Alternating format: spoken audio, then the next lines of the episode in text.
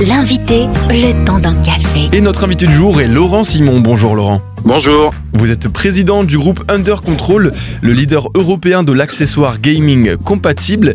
Et on va ensemble parler de l'impact des jeux vidéo sur le bien-être parce que oui, l'automne arrive, le mauvais temps, on est de moins en moins dehors peut-être, et de plus en plus devant son écran. Alors est-ce que les écrans nous rendent plus détendus, plus sociaux, ou est-ce que c'est le contraire? Alors il y a à peu près autant d'études dans le monde euh, qui disent tout et son contraire. C'est-à-dire euh, il y a à peu près autant d'études et parfois même par les mêmes universités qui disent que ça nous détend ou que ça nous stresse. En tout cas, ce qu'on constate, c'est que euh, il n'y a pas de, d'effet secondaire à être devant son écran, sauf évidemment si on a une addiction à l'écran. Ok, alors on pourrait se dire qu'il y a plusieurs types de jeux vidéo, entre les, jeux où l'on tire, les jeux où l'on construit, les jeux où on saute de plateforme en plateforme. Hein.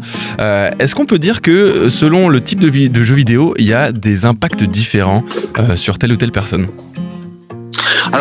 De façon générale, euh, et un peu comme pour les films, je, pense, il y a, des normes euh, européennes maintenant sur qui indiquent très clairement à quel type de jeu on a affaire et quel âge est recommandé pour le jeu. C'est totalement normalisé au niveau européen. Euh, et je pense que euh, on doit euh, respecter un peu comme on a, on a, la même chose pour le, le cinéma. Hein. Les, les, parents, en tout cas, doivent veiller pour les enfants à ce que le l'âge préconisé sur le jeu soit respecté. Ça, c'est très important.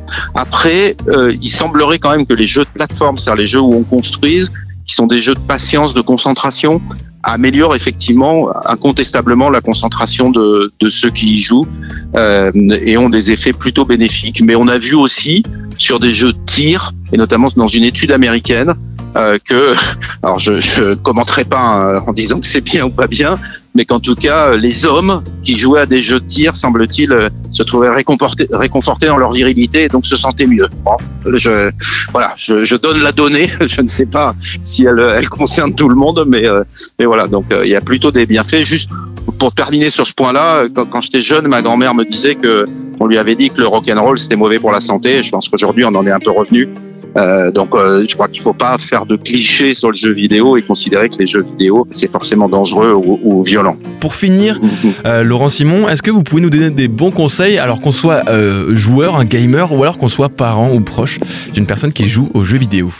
Alors, je pense que les parents doivent être vigilants, un, à deux choses, c'est-à-dire effectivement à ce qu'on ne tombe pas dans le registre de l'addiction, où là, il faut vraiment prendre en charge et faire prendre en charge la personne qui est, qui addict, c'est-à-dire qui ne peut plus contrôler son usage du jeu vidéo, et bien respecter, c'est vraiment les deux conseils, et bien respecter les âges qui sont maintenant obligatoirement remarqués euh, sur l'ensemble des jeux vidéo. C'est-à-dire quand un jeu est destiné un public euh, euh, qui ne doit pas dépasser 10 ans, ben, on doit s'assurer, un peu comme pour les films, que la personne qui joue avec n'a pas plus de 10 ans. Donc ça, c'est le premier conseil. Le deuxième conseil, sont en train de naître un certain nombre de jeux qu'on appelle dans le, dans le jargon du jeu vidéo du farming. C'est-à-dire qu'en réalité, on peut, grâce au jeu, gagner des points qu'on a le droit de transformer en argent.